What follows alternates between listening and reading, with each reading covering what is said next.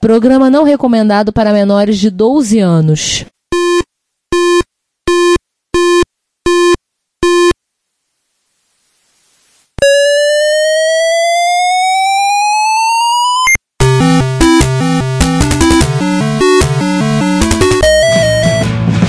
We bought it to help with your homework.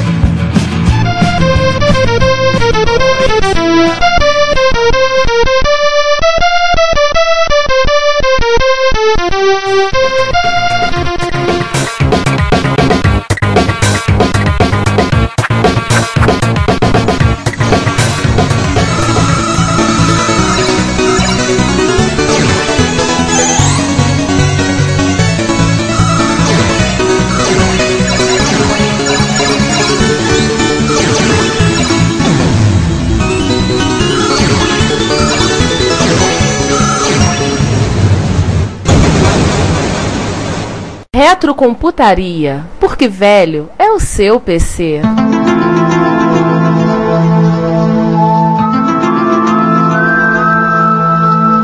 Enquanto estavam conversando, eu passei ali no outro prédio, ali na, Ah. no galpão, e peguei o caso 5. Tá aqui um pouquinho sujo. O caso 5 é grande, Porque tá né? Tu bem trouxe. grande. É, pelo que eu tô vendo, você trouxe mais de uma pasta, né? É, na verdade, o caso 5 vem no armário de um, de um conjunto de 5 arquivos, uma verdadeira área 51, tá? Falando- falou de um. Afinal das contas, nós estamos falando de, de quem? Business is War. Exatamente, né? Jack Por mais que os Beers eles não fossem mais o War nessa época. Em toda war existem casualties. Ah, sim. Exatamente. É verdade. Poderíamos fazer um podcast só disso, de coisas da Commodore que eram protótipos. Tem o Secret Weapons of Commodore, vocês podem se divertir. Mas vamos falar de um que é provável que talvez seja hoje em dia o protótipo mais conhecido da retrocomputação. Mundial. Toda Mundial. hora aparece um pra vender, né? Não, é o Tá mesmo, não é toda hora. Não, ele tá É ficando. sério, é um, eu acho que eu são vou- duas máquinas, os caras estão revezando. Né? Cara, assim, ele tá, tá, mais, tá começando a ficar mais comum do que o Hotbit com tampa de drive. What? Um tampa de slot. Pois é. Bom, Hotbit com tampa de drive ia, ia realmente ia ser algo incomum. Não, ele tá ficando mais comum que o Hotbit com tampa de slot, bicho. Porque toda vez que outro aparece. Claro, ele, o preço que ele aparece no eBay é um, um valores extraordinariamente pornográficos. Mas enfim, vocês já deviam. Vamos falando do infame Commodore 65. Commodore 65, alguém da Commodore pensou ali, usou o neurônio pra pensar, naquela zorra que era Commodore pós-Tramiel, em 89, 90. Eu espero que um dia alguém conte o resto da história. Assim que eles repente- estiverem alta do manicômio, eles contam. Ora, vamos, Kowalski. Eu, particularmente, torço muito pro Brian Pragnall contar essa, vamos dizer, a segunda parte da história da Commodore. Deus de América, eu torço pro Kurt Vandal terminar a segunda parte da história da Atari. Mas enfim, esse não é um podcast de choro. Quer dizer, é, mas enfim, não vem ao caso agora. O Commodore 64 estava ali completando a sua década de vida. E ainda vendendo. Tudo, tudo bem, tinha o Commodore 128, mas não era exatamente. Assim, era um substituto, mas, enfim, não era bem substituto. E precisava realmente ter alguma modernização do Commodore 64 que aproveitasse aí uma década extremamente produtiva em termos de, de avanços dos chips. O Commodore 65, ou Commodore C64TX, ou C64T, ou até alguns que chamam de Commodore C64GS, Meu Deus. Exatamente. Começou a ser falado ali por 89. Um TLDR bem grande em 91 foi cancelado. Em 94, Commodore implodiu e os protótipos caíram na mão do povo. E o resto da história vocês sabem o que aconteceu no eBay. Mas, vou falar do micro. Vamos lá. Ele tinha diferente. Era legal, hein? Usava um 4510, que era um 65 SC02 com duas CIA 6526, rodando a 3,54 MHz. Aê! É, velocidade de máquina Z80 que liga na televisão. 128K de RAM expansível até 8 MB, 128K E dá-lhe bank switch. Dá-lhe bank switch. Aham. Ver. 128K de ROM com Basic 10, uma versão adaptada do Basic 7 do C128. Tinha lá sua UART, tinha sua DMA. Aí, Aí, Márcio. Aí é Demir Cachano.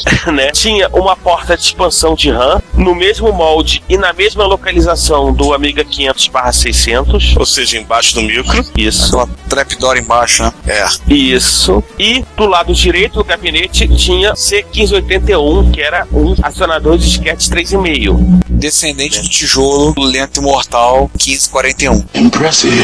É, o 1581, ele já era o drive do 128. Ele foi internalizado e para esse modelo ia sair um tal de 1565 que nunca se encontrou nenhuma referência a ele, somente a uma mensagem de erro que tem na Bíblia, que fala, que fala não encontrei o 1565. Havia história de que a Commodore queria arrancar a IEC desse cara, mas o que se sabe mesmo é que nos protótipos conhecidos, o modulador de RF é inútil e não funciona. Alguém usa essa bodega de modulador de RF? Na época ainda tinha, acho que foi o Daniel Campos que destruiu todos os moduladores de RF. O Juan protegeu o modu- modulador do TI-99 dele. Oi, oi. E aí você se pergunta, e o processador de vídeo? Ah, sim, 4567. Popular VIC-3. Tinha tudo que tinha no VIC-2, só que tinha 80 por 25 modo texto e tinha modos bitmap de 320 por 200 por 256 em paletas de 4096 cores, 640 por 256 cores, 640 por 400 com 16 cores, 1280 por 200 com 16 cores e 1280 por 400 com 4 cores. Uau. Olha, nesse ponto ele chega a ser até melhor que o Amiga 500. Cara, mas peraí, 1280 por 400 dá uma razão de aspecto de mais 3 para 1. Pois é. Caraca, isso aí é mais do que o wide, né? Isso aí é. Isso é pra fazer o quê? Resolução de cinema? Cinema, a razão de aspecto é 21 para 9. Para simular a tela do PC98. Se eu não me engano, tem um modo gráfico no Amiga 1200 4000 que é mais ou menos isso aí também. Não, os Amiga, Aga. o partido SS, eles têm essas resoluções. Assim, ela é completamente inútil, porque você não consegue fazer muita coisa. A Não sei que tem uma aplicação é. específica, você, você precisa ir pra isso. Porque usar o Workbench nessa resolução é coisa de maluco. Mas Não o mais funciona. legal, o VIC-3 tem seu próprio gerenciador de memória. Não precisa ficar dando pirueta como o VIC 2 tinha que fazer, né? Poder disputar pelo uso da RAM. Mas ele, tinha- Exatamente. mas ele não tinha, mas ele não tinha VRAM, né? Basicamente, não, ele não tem a VRAM, ele compartilha a memória RAM da máquina, padrão do Commodore 64. Uma área da RAM era É mapeada. ao contrário do 128. Não, 128 também, né? Na parte do VIC-2 Plus é, é dele. Só na parte do Commodore do 128 que tem uma VRAM separada. O que ele faz é o seguinte, ele tem um gestor de memória específico para ele mesmo, na hora do desenho da tela, poder fazer uma, fazer uma alternância de páginas para poder atualizar a imagem para o monitor. É um upgrade parecido com aqueles dos Atari 8 bits do primeiro dossiê que a gente viu aqui. O curioso do 65, né, é que ele tem aquilo que durante muitos anos os usuários do Commodore 64 pediram a Commodore, pediram, pediram. Quando lançou o 128 eles acreditaram que teria, não teve, eles pediram. E aí, inclusive, alguns até fizeram seus próprios hacks por conta própria, que é Dual Seed estéreo. O EU e Cid Mania cuspiram.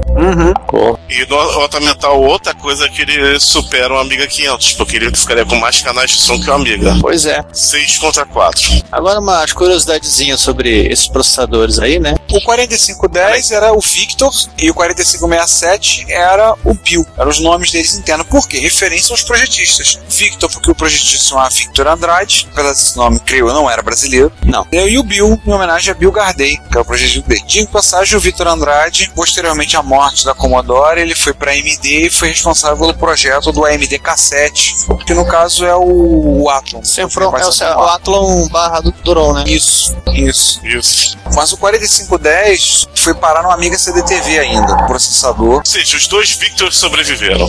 É, E agora vem a, a coisa mais bizarra do Commodore 65. Ele era longe de ser 100% compatível, né? É, porque ele sim, o 128 ele é um computador, assim como o GS, né? Que ele tem um chipset inteiro para fazer o processador acreditar que ele é um Apple II. O 128 ele tinha grande parte das tinha as peças do Commodore 64. Então o 128 conseguia até pensar mais ou menos que ele era um 64. Ele era 99,99999% compatível com o 64 original. O C65 eles resolveram fazer diferente. Não ouviram o Bill Hunt. Oh, yeah. O que, que eles fizeram aí, João? Eles apenas deixaram ele parcialmente compatível, ou seja, 75 80%, fazendo com que demos, proteções, contra cópia e outros trechos do código que acreditavam encontrar um 4510 no meio do caminho não funcionassem. Problemas à vista? Com certeza.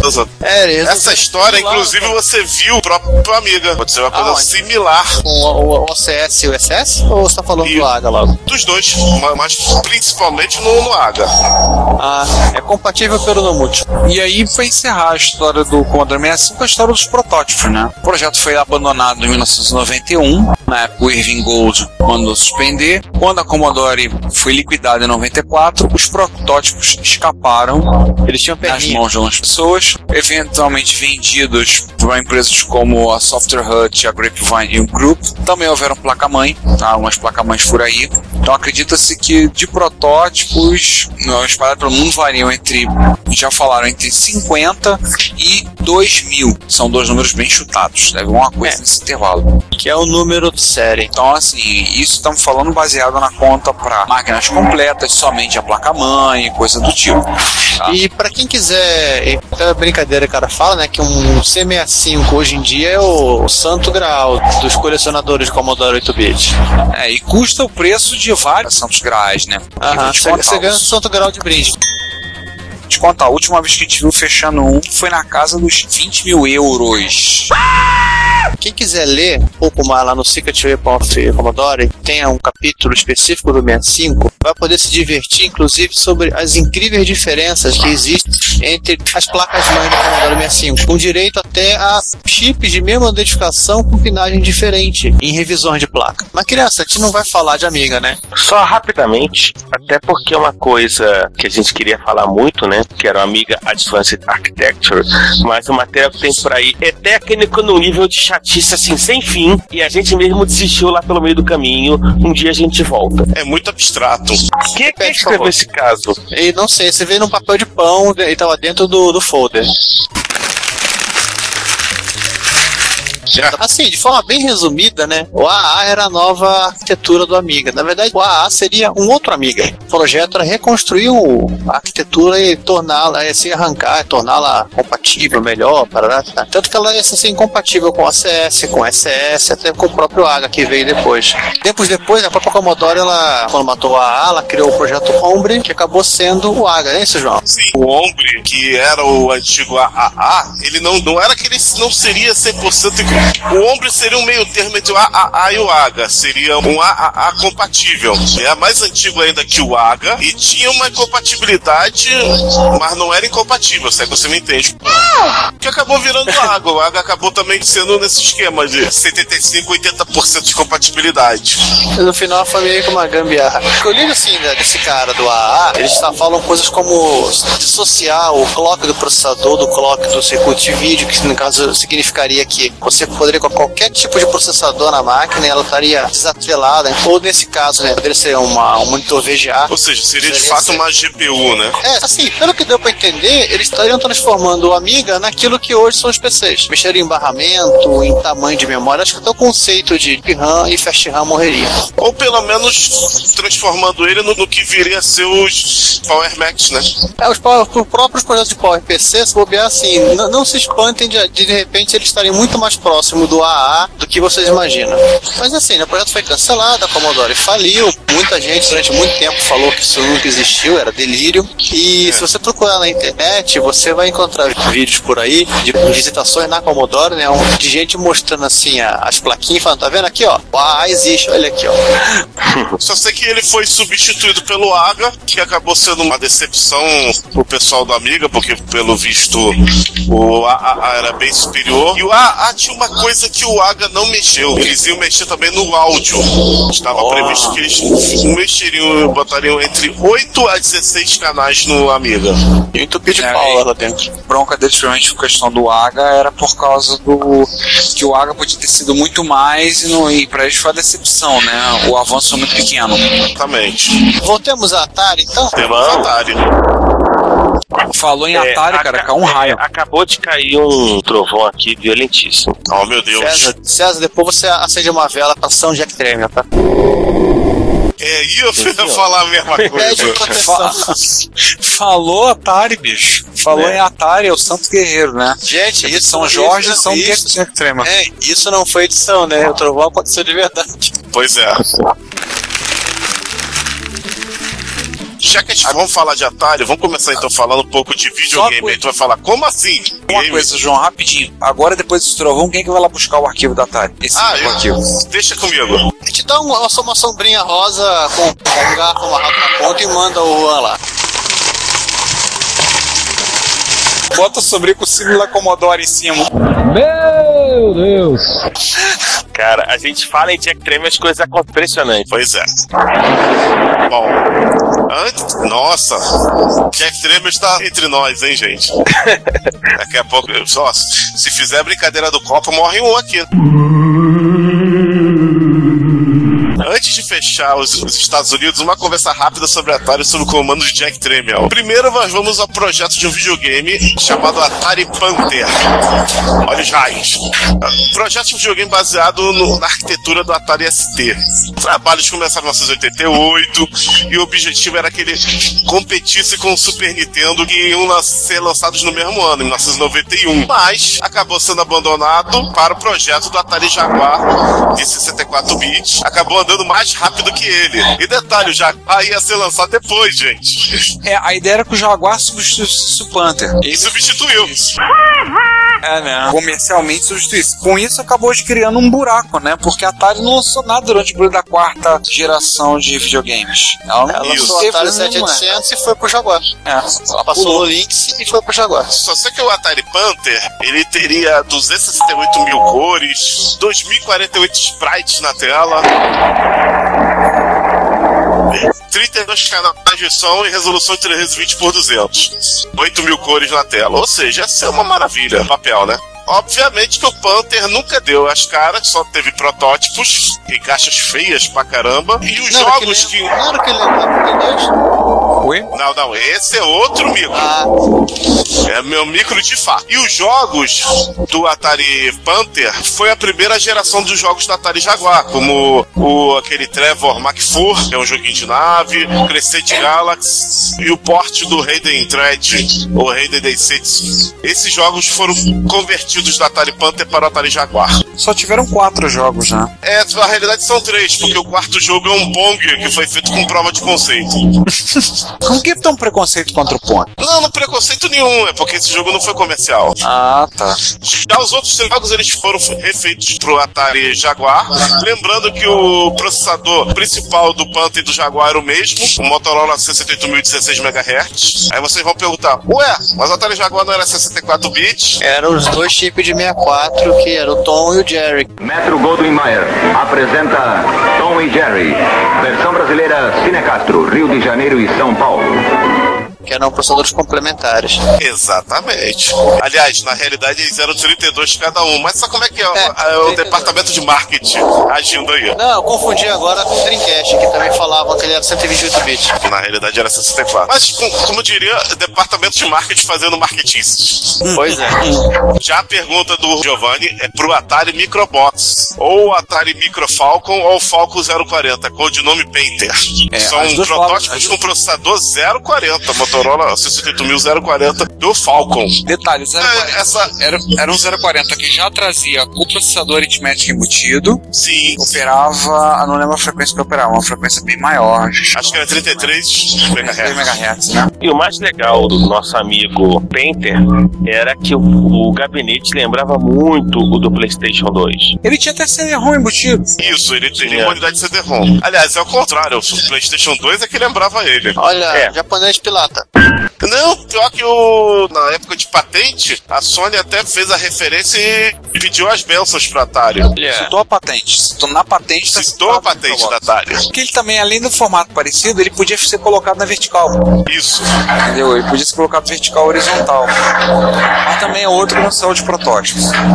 Exatamente. Agora, uma coisa que existiu em protótipo e acabou indo parar em produção foi o Fred.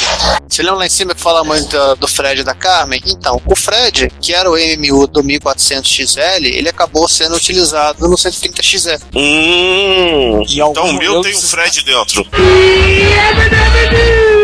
É, ele é o que faz o 128K. Alguns 65XE também saíram, que permite que facilmente você expanda a RAM. E a curiosidade, também é uma máquina que o pessoal lá fora chama, que foi, uma, foi vendida na Europa, chama de 800XE. XE. Que é o 800? 8, é, é 800XL com uma placa, tem o Fred. No mínimo devia ser alguma placa de 1400 que sobrou no estoque, a Atari desovou. Pois é. Quando se fala de expandir um Atari 800 XL para usar 128K, está se usando o quê? Não é o Fred. Eu, não, utiliza um integrado separado que faz a função. Na época você tinha várias empresas que inventaram formatos de Rambo e outras coisas assim, né? Tanto que a polonês, que eu não lembro agora o nome, o carinha que, que faz uma, uma série de projetos de Atari, Atari ST, Amiga, Sim, eu sei quem é, mas não lembro o nome. O Lotarek. Lotarek, Lotarek. Lotarek. Ele, ele tem uma expansão dessa que emula vários tipos de outras expansões de Atari 8-bit. Tem um Altera da vida que faz isso. Agora, gente, vou falar uma coisa pra vocês. Vocês estavam falando mal do Atari 1450. Vocês já viram como é que é o Atari. Um XEP, né? É. O chefe. Meu Deus, o chefe. É uma xepa mesmo. Meu Deus, eu tô vendo, cara. Você tá falando, eu tô vendo. Cruzes, o que, que é isso? O filho bastardo de um Osborne com um amiga, o quê? É o Atari 65 compacto, portátil. X é compacto. É pra competir com aquela né? trapizonga. Mas- mas arrastável. É, do SX64. Gente, eu fico muito feliz do XEP não ter saído protótipo, porque eu fico realmente pensando que, olha, Olha, Pessoas se debateriam no eBay. A Atari teria que pagar muitos processos de casos de ortopédicos, com certeza. Ah, a Commodore não pagou. Mas eu acho que o mais legal não é o 65 XEP. O mais Calma, Jack. é o 65 XEM. Essa aí acho que deixo- podemos deixar o Juan se divertir. Vai fundo, Juan. Não conheço nada, não tem link, não tem nada. Não, mas tem inglês, não tem muita coisa. É só pra você se divertir com estratégias gerenciais. Esse chip AIM não, não foi usado em mais nada, não? A Bom. Atari projetou o chip M, ele teria oito canais de som, seria o, con- o concorrente do CID, porém, divirtam-se. O porquê que ele não- nunca Nossa, foi usado nem no. Atari ST e nem no Atari XE. é um chip Projeto com oito canais de som, né? Devido- projeto abandonado devido a um pequeno problema. Ninguém sabia como programar o chip. Veja bem, se não tem que mandar matar uma desgraça dessa. Não, pera. Só foi anunciado por uma máquina, pro XEM, né? E os primeiros designs do Atari ST também mencionavam ele. Então, pensaram em usar no ST e ele foi exatamente esse problema. Ninguém sabia como programar o maldito. E por que Isso explica. Porque ele Por que por ninguém que sabia? isso? Pior, Jack Tramiel demitiu, reduziu o staff para 500 pessoas, todas as 500 pessoas, e demitiu a equipe de pesquisa e design antiga toda e trouxe muita gente que veio com ele da Commodore. Ô cara burro! Beleza. Inclusive ele jogou pra fora todo mundo, o pessoal do projeto Sierra, que era onde estava o pessoal que trabalhava com o processador, o Amélia, né? O Amelia, então o conhecido mais provavelmente como M. Ou seja, ele fizeram um processador de som e ninguém sabia usar esta bodega. Porque ele demitiu quem sabia. Ou seja, Gênio. gente, a culpa do ST ser um micro 16 bits com PSG é do Jack Tramiel.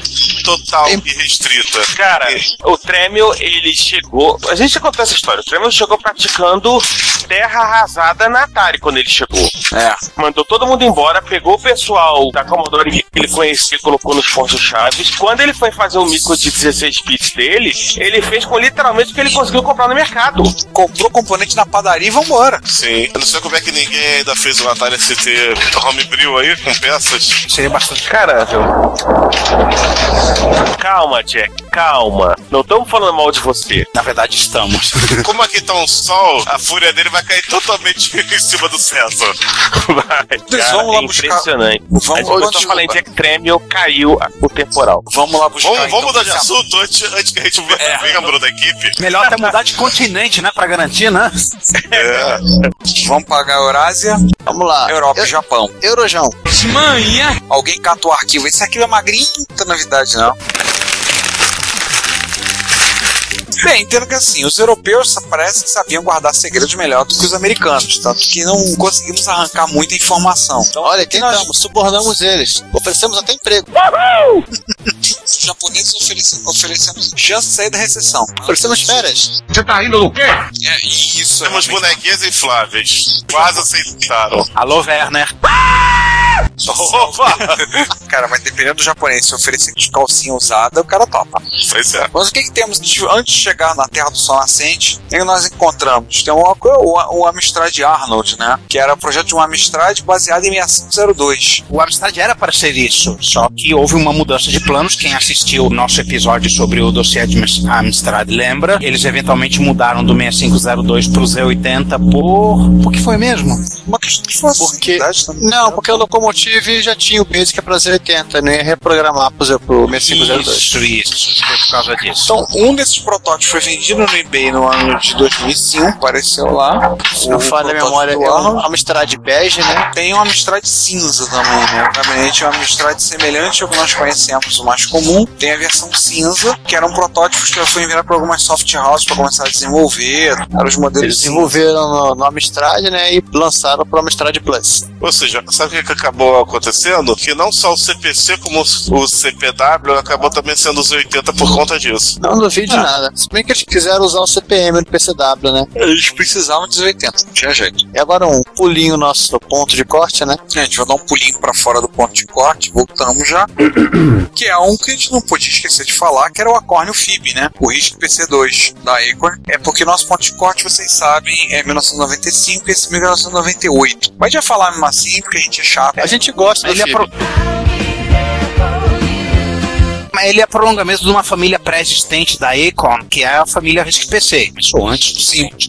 É um RISC PC, maior que esteja o RISC PC no gabinete de torrão, né? Um full tower. É igual teu micro aí, NLX. É. O processadorzinho é no Strong Arm de 233 MHz, podendo chegar a 512 MB de RAM, coisa pra caramba na época. Uma interface IDE para ligar HD de até 128 GB, CD-ROM 32X, slot PCI rodando o sistema RISC OS versão 4, nome e código Úrsula. Ele foi cancelado quando a Icon fechou a divisão de workstations, posteriormente só investiu em processadores e licenciamento, e hoje em dia a Icon é que você Ela- conhece Ela domina o mundo. Ela domina o mundo. Sim. O interessante é assim, Raspberry Pi. no seu Raspberry Pi celular e Pra o quem não sabe, porque o o FIB tinha algumas características curiosas, lembrar. Acho que só são encontrados dois protótipos. Um teve um problema de vazamento de bateria. A gente comentou no Reto Computaria Plus. O outro estava no, National Museum of Computing em Bletchley, na Inglaterra. E foi emprestado pelo pessoal num grupo de usuários de RPC, para ter inclusive para um evento. O gabinete é aquele amarelo cor queijo cheddar. Ou seja, não precisa de Retrobrite, Ele já vem amarelar de fábrica. que foi, aliás, foi desenhado pela mesma equipe de design do, do Zip Drive. Hum, e o nome código do computador, quanto os componentes lembram personagens do Friends. O nome código dele, então, lembra-se, pra quem assistiu, aquela personagemzinha cantando Smelly Cat. Smelly cat, smelly cat. Phoebe, a personagem da Lisa Kudrow. Mas tinha outro- outros chips da Metal, tinham nomes como Chandler, Mônica e Rachel. Só as meninas do seriado. Essa gazela do satanás. Na verdade, eu, me, eu tô olhando aqui eu me enganei. Eu falei, ele não tá no National Museum of Computing. Esse protótipo está guardado no Center for Computer History em Suffolk, Inglaterra, e foi emprestado para o evento do grupo de usuários que a gente conhece de Londres, Google, um, um evento que ocorreu em Leicestershire, isso no ano de 2013. Nós estamos, falamos, tem vídeo dele, inclusive, no meu Vintage Computer Festival, foto do FIB lá, tem alguns, a gente no Reto Computaria Plus já falou dele mais de uma vez, então tem pelo menos três posts nossos falando do FIB. A gente acha ele legal. Eu não acho aquela cor de queijo tão assim, não, mas tudo bem. E aí, vamos então finalmente pro Japão? Sim. Vamos lá. Bem, segundo a alteração que fizeram aqui no arquivo, o segundo caso mais secreto de todos é o processador Yamaha V9978, que era um processador de vídeo que estava planejado a princípio para outro projeto que estava mais para vapor do que outra coisa, o lendário MSX3. Parênteses para os fãs de Arquivo X, agora nós estamos entrando nos episódios Nisei 731 da terceira temporada. Fecha parênteses. A história conta que o V9978 ele seria o que substituiu o 5958, teria tudo que o 58 tinha, ou seja, além dos recursos retrocompatibilidade com o 38, que é usado no MSX2, e o DMS 91 de 28, acrescentaria novos modos de vídeo e poderia chegar a 640 e 480 com, com 32K cores. Mas reza-se a lenda que a Yamaha não cumpriu os prazos a tempo, a Panasonic e a que estavam com pressa, queriam lançar logo alguma coisa, e aí Pro Natal de tudo- 90. isso, pro Natal de 1990 e por aí, bem, vamos soltar o mil que a gente ia fazer com o 58 mesmo. E aí foi o Turbo R. O boato que dizia que o, um eventual MSX Turbo R com o V9978 seria o FSA1WT. Se vocês sabem, modelos de Turbo R que saíram era o ST e o GT. Po- Posteriormente, pelo início no início de 94, a Panasonic se desinteressou pelo MSX, foi a último fabricante. Foi o fazer MSX 3DO, né? É, foi fazer Sim. 3DO e E esse último raio foi pra ela. Depois eu vou contar uma fofoca sobre a Panasonic que tem a ver com cancelamento. Tá bom. O MSX3 nunca chegou a ser produzido. Reza-se a lenda, claro, de que a urucubaca plantada de milhares de MSX ao longo do mundo fizeram o 3DO ser aquele sucesso que vocês viram, né? Aquele sucesso maravilhoso que ele foi, só que não. E a- agora a fofoca. 3DO também teve um projeto cancelado. A Panasonic ia fazer a segunda geração de 3DO chamada M2. E chegou a aparecer protótipos, chegou a ter jogos desenvolvidos. Só que ela, obviamente, a Urucubaca foi tanta que aquela 3DO Company vendeu o projeto pra Panasonic e a Panasonic depois vendeu o projeto pra Konami, que ela fabricou só três jogos de arcade com bom hardware da M2, um deles chamado Polystars, que parece B, só que 3D, né? E é o que ficou. A M2 também virou vapor, ou seja, a Panasonic tem dois vapores nas costas. Tá vendo, Panasonic? Praga de MSX pega. Uhum. Em dobro. E aliás, agora veio fazer a pergunta: seria o Turbo R com uma Graphic 9000 o mais perto possível do- das especificações do MSX3? MSX 2,9. Eu acho que seria, porque acontece. Posteriormente, foi no ano de 92 ou 93, lançou-se o V9990, que a Yamaha lançou, tirou toda a parte compatível com o MSX, toda a Ou nem colocou, né? É, nem colocou e fez com esses modos de vídeo. E aí, em 94, 95, surgiram as primeiras placas que estavam em teste pelo pessoal da Europa, pelos né, os grupos de usuários, para fazer a GFX 9000 que vocês conhecem hoje em dia. Tem a versão feita pela Tecnobyte, que é a Power. E vão surgir as primeiras coisas. Na época foi um hype danado nas comunidades, todo mundo falou um bocado, caraca, sensacional, não sei o que, mas muitos jogos, muita coisa que foi feita não passou de desenvolvimento que se tornou vapor. Infelizmente, hoje até hoje tem pouca coisa para ver 9990, dada a sua capacidade, dado os recursos. Tem um monte de coisas interessantes para aparecer, mas infelizmente não Ou foi à seja, frente. Essas duas peças, ou seja, o MSX Turbo R e o V9990, acabaram nunca se encaixando perfeitamente. Por aí. Agora, João, O projeto mais secreto de todos. se esse era o segundo mais do lado do Japão, qual é o primeiro? Primeiro, tam- também do Japão, veio de uma empresa chamada Sharp. Uma tal de A que Sharp. fez o Hot Beat. Não, a Sharp do Japão, que ela queria fazer o- a próxima geração do, do- do seu poderosíssimo X68000, Power X, que é um. Dizer, exatamente isso que vocês estão pensando. É, um Power X. Power PC. É o Power com queijo. PC. É o mesmo caminho de evolução que o Macintosh seguiu. É um Power PC Exatamente. com queijo, né? Muito queijo. PPC 601 de 66 MHz. Era o primeiro modelo do Showa PC. 601, 602, Do- exatamente. 620. E a coisa meio que para por aí. Pouquíssima coisa se sabe sobre esse micro com esse processador.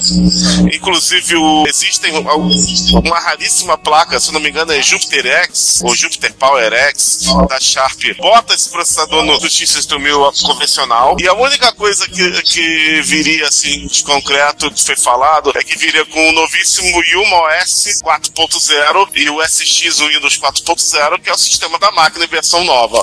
Eles iam aposentar de vez os disquetes 5.4. Aleluia! Por quê? Uau! Isso, aí. Aí eu vi vantagem. Acabou com o 5.4. Eu acho que esse projeto não foi pra frente porque o 601, acho que da série PowerPC, ele não é o melhor campeão de performance com relação ao você ter um Motorola com o mesmo clock. Eu lembro que você tinha, na época, eram quatro modelos de PowerPC quando começaram. Acho que era 601, 602, 604, 620. A única coisa que eu queria lembrar é que esses projetos da Sharp era em cima do ponto de corte. É, foi anunciado na revista OX, uma revista especializada em X68000, em meados de 1995. Sei que a, a vaca já estava indo pro brejo pro, pra essa linha de computador. É, nessa mesma época a Sharp já tava com a divisão de clone de PC dela. Pois é. Tem outra questão também de que, naturalmente, se a Sharp continuasse com o X68000, ela teria que partir para o PowerPC porque era o caminho natural de evolução de. Todos os X68000. É, e o o caminho de evolução do Mac seria o caminho natural de evolução do Amiga.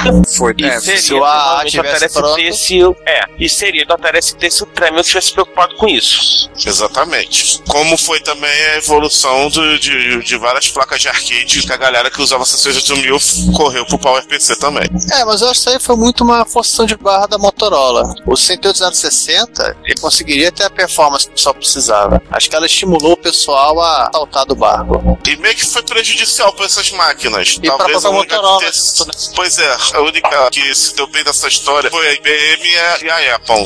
Não, a, a Apple depois desistiu. Olha que realmente se des- fez a migração de Motorola para usar o Power, não, fez, né? Começou, já usou direto o Power, foi a IBM, que usa até hoje. São ser- servidores Power VR. Pô, mas a, Power. mas a, a Apple Oi. desistiu depois de 10, 15 anos. não, a Apple ah, ficou 10 anos mais ou menos. 10 anos. Então, Mas aí também teve os processadores, os próprios processadores PowerPC, os derivados deles são os processadores do PlayStation 3. É, mas De a, certa forma é um derivado do PowerPC. sim. gosto dessa coisa de, de- do, do Motorola 1008K para PowerPC, eu acho que foi a Mo- Motorola que insistiu, pois ela, ela não conseguiu ter o gap para concorrer com a Intel, né? Que foi a- o mini padrão da, do Jobs com a Apple, para mudar para a IBM. pra I- Inicialmente pra- mudou de, de PowerPC da Motorola para PowerPC da IBM e depois mudou para processador Intel de peixe. E aí vamos pegar os casos ocorridos Essa aqui em Terra... pastinha com a fitinha verde e amarela. Ah, Pois é, os casos ocorridos em Isso. Terra, em Terra Brasilis.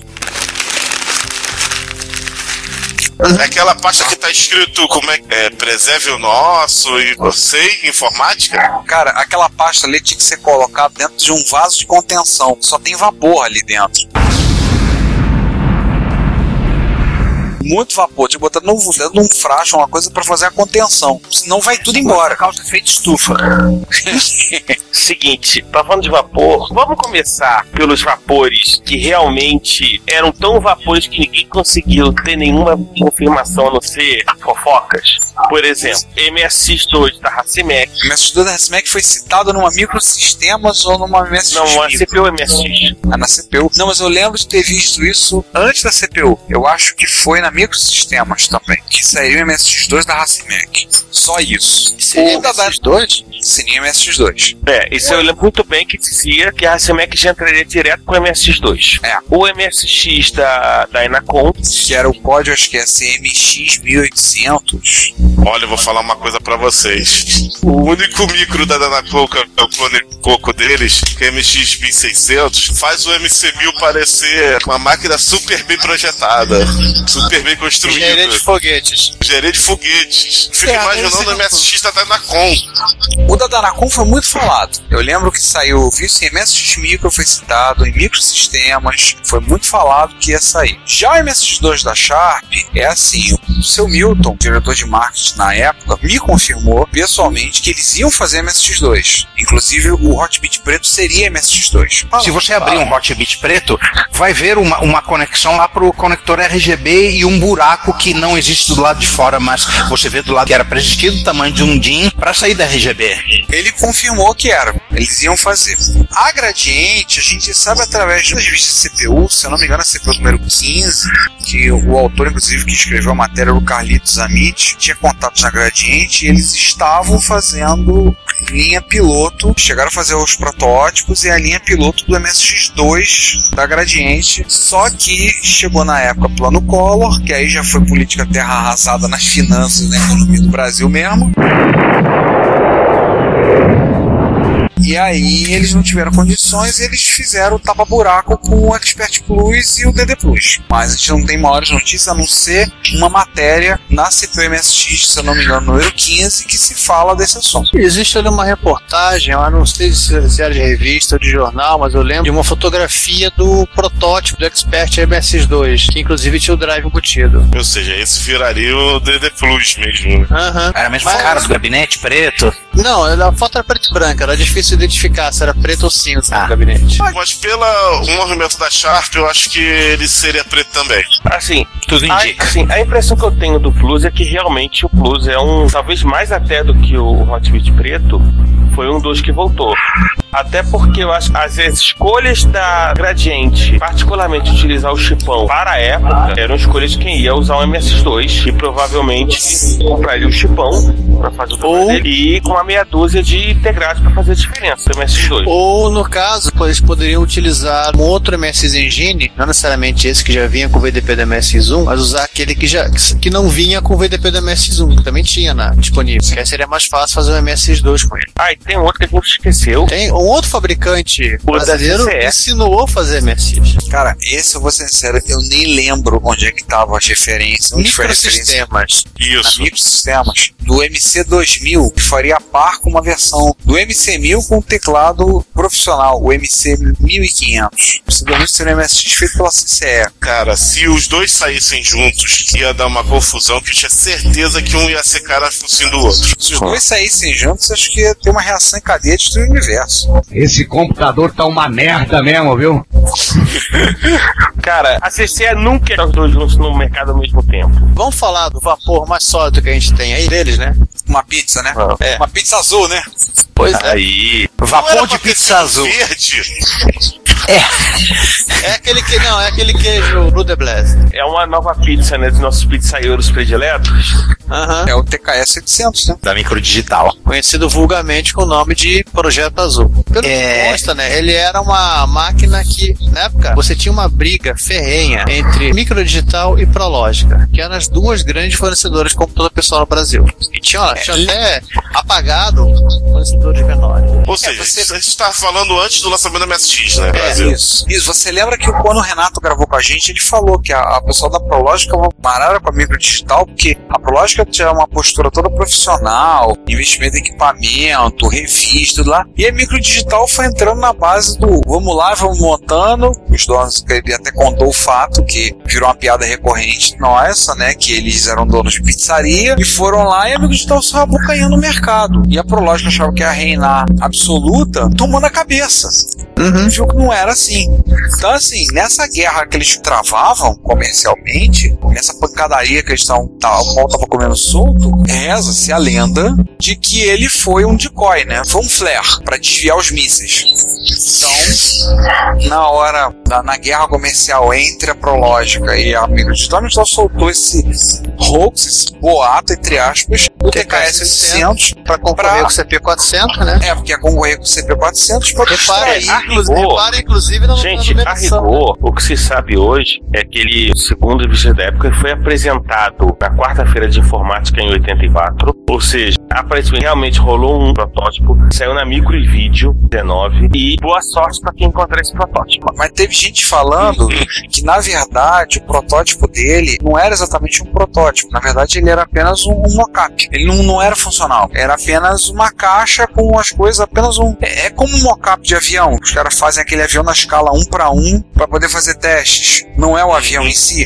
Mesma coisa. Eles diziam que ele era um mock-up só. Até Uma porque ele usava o gabinete do TK2000 tinham a rodo. É. Não, Ele usava o gabinete sentido que baixava o preço. É, mas em ele existindo seria perfeitamente viável ele ter esse gabinete. Sim. Ah, Ia ser o coco mais bonito de todos. A única diferença dele pro TK2000, né, era o teclado. Era o teclado padrão da Digiponto, né, só que ele era claro, ele era branco, ao invés de ser o teclado marrom escuro, como era o TK2000. E com óbvio design do, do- de teclas do coco, em vez de ser teclas TK2000 barra Apple. A única coisa que tem certo de que esse troço era tido como verdade são as fitas de jogo brasileiras. É, Eles conseguiram convencer o mundo tão bem de que esse micro ia existir que todos os publishers, pirata houses de software para color computer incluíam o TKS 800 na lista de compatíveis. Era Color Computer, Color 64, Codimax, CP400 e TKS 800. Eu vou falar que o TKS 800 foi mais citado nas fitas do que o MX 1600.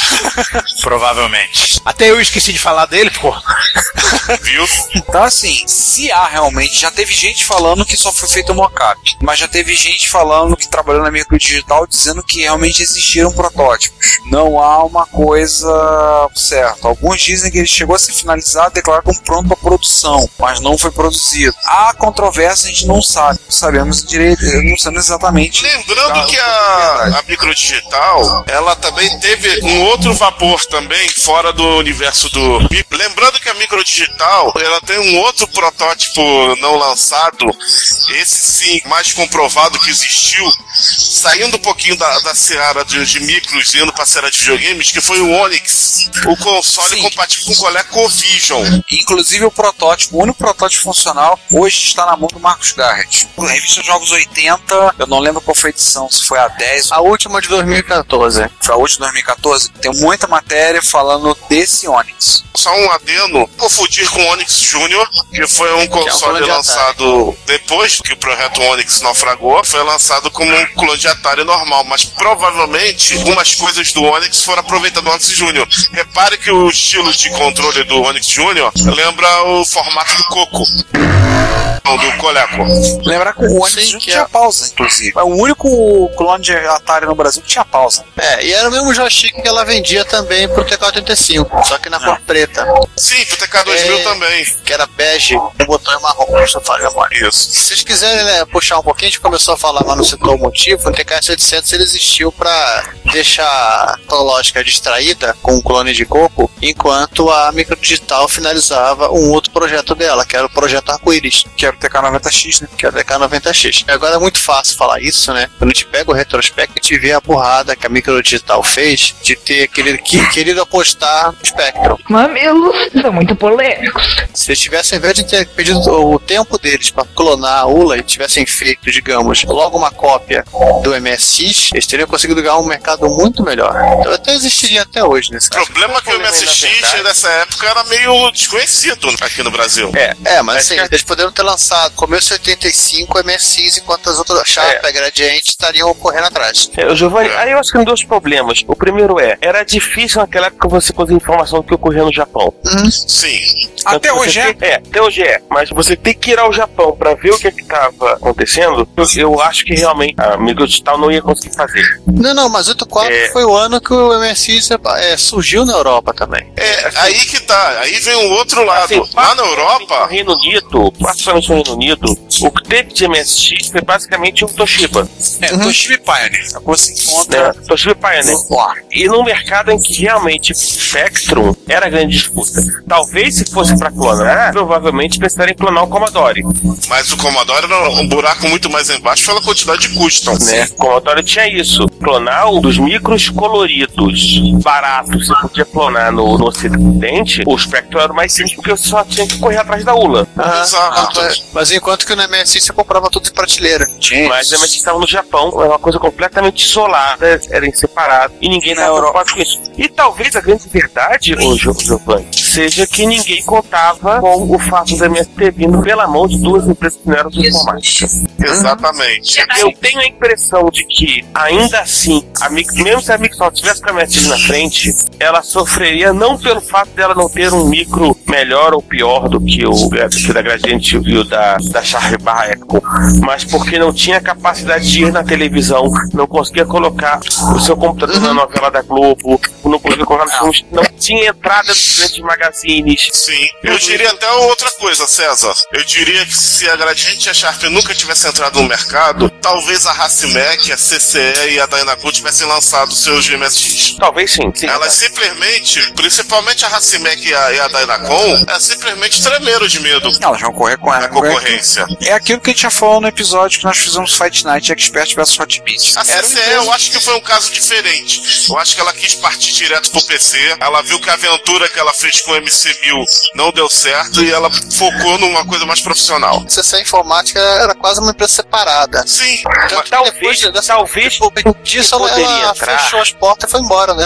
talvez quem poderia entrar era a Dismac, porque a Dismac tinha uma entrada pelo fato de que o mercado de calculadoras era um mercado maior, conseguia entrar talvez em magazines, mas a Dismac ela A não ela mal, de verdade. ela mal conseguiu placar o, o Atari dela, né? É, ela, na verdade, ela nunca conseguiu, ela nunca se esforçou muito, na verdade, fora do mercado core dela. Mas, gente, tem um aqui que acho que não falamos ainda, né? Voltamos ao vapor. Voltamos a É, vapor. fala de vapor. E esse vapor foi bonito, viu?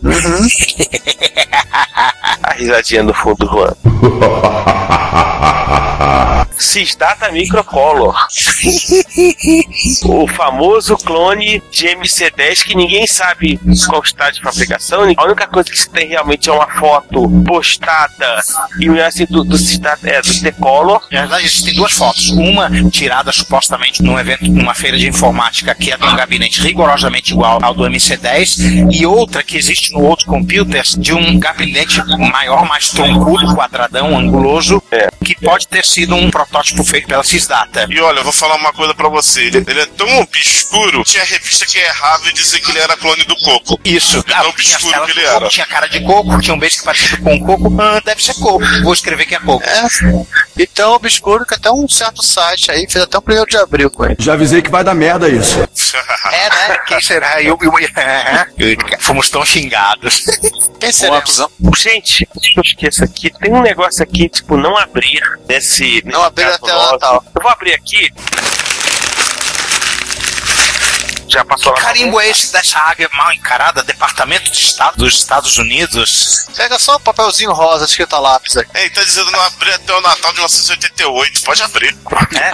O que, que, que é isso aqui? Peraí, tá acabei de ler aqui. Tô tentando traduzir aqui porque tá num negócio macarrônico. Não sei se é o inglês esquisito. Control the match by keep playing the left, the right, in the middle. Como ele tá mal feita. Este micro deve ter um episódio em separado, caso em separado. Será que a gente fala o nome dele aqui ou vamos deixar o pessoal na dúvida? Vamos falar, Mac 512. Um dia a gente fala dele. Um dia. Nossa, incidente internacional à vista. Ah, porque isso aqui não é necessariamente só arquivo secreto, isso aqui é, é quase acidente diplomático. Exatamente. Dossiê, literalmente falando, do Mac 512 da Unitron. Nesse aqui temos que trazer o informante. É, esse é o mito que fez o Steve Jobs ficar puto e o Steve Jobs mandou o Ronald Reagan ficar puto. Ai! Aham. Verdade. Esse foi o micro, por causa dele, o Brasil teve problemas para exportação de suco de laranja e outras coisas mais. Sapato. Sapato também, né? Cara, fecha essa pasta antes que os caçadores clones alienígenas não nos achem. Esconde, esconde, esconde. Fecha aí, vamos deixar essa. Essa é brabeira. Porque essa aí temos que chamar um outro informante. Ah, não, não esquece. Fala. Olha, já pagaram a memória do João. É, eu já esqueci. Do que, que a gente tá falando mesmo? Você tá rindo do quê?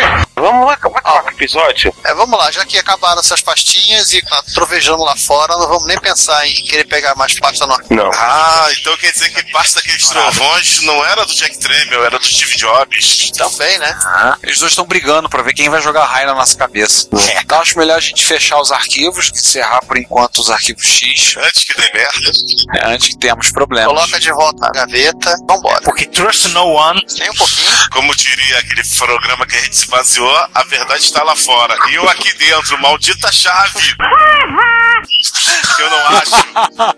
Então, senhores, podemos ficar por aqui? Podemos, né? Pera aí, antes vamos, vamos fechar a porta pra trancar. E o Márcio ficou lá dentro. Enfim, alguém vai abrir pra, pra tirar o maxilar ou vamos deixar ele lá? Tire lá, às vezes eles acham ele com outro protótipo, ossada. Gente, eu acho que o Márcio é o protótipo.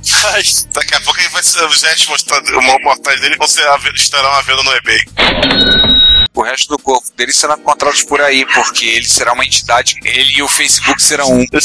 Um dia nós contamos para os leitores os casos dos micros enterrados. Pois é. Um dia a gente tem que contar as histórias do Márcio, né? Ou seja, você está insinuando que a gente vai ter um dossiê Márcio Lima de Carvalho? A gente vai ter que ter um episódio um dia, um episódio, aqueles episódios conversa de boteco, a gente tirar pra contar as histórias escabrosas do Márcio, mas sem ele estar presente. Você vai tentar explicar todos eles e vai falar com o microfone assim, cuidando na boca, pra querer matar ele. É complicado. Márcio, mas a gente ama você, tá? a gente gosta de você, você é um cara legal. Você é, todo, você é nosso amigo. Ó, S2 pra você. Senhores, então, vamos encerrar então os arquivos, fechar os arquivos X por enquanto. Vamos deixar o prometemos para depois e acrescentamos na lista. Tá joia então. Ô, Giovanni, Opa, só uma pergunta, a gente conseguiu fazer aquele. O que, que a gente. O que a gente ia rodar mesmo? a gente ia pegar Pra o o gerador? MC10 do Daniel Campos pra testar, pra rodar o gerador automático de pauta. Não, nem assim Ah, vocês dava não, decola. Prometeu emprestar o Sysdata Microcolor dele pra gente fazer no sorteio dia 1 de abril. Então quer dizer que nós vamos ter esse ano, rodando no Cidata Microcolor, o sorteio de um TK-800 dia 1 de abril. Por aí. Isso. O segundo lugar. Rodando. E uma cópia de Palhada City. Ah, você tá pedindo Olha, muito. Isso. Cara, uma nossa. cópia espalhada. Esse é o arquivo X da Microinformática Internacional, mais que qualquer micro. Aliás, eu já botando uma sugestão de episódios. Depois vamos pra temas que nunca via, tiveram a luz do dia. Falar de arquivo X de software? É. Isso é, Se próxima vez quiser só, só de jogos, ou então. tiver. Na, na próxima vez que a gente abrir os arquivos, né? A gente vai na, na letra S de software.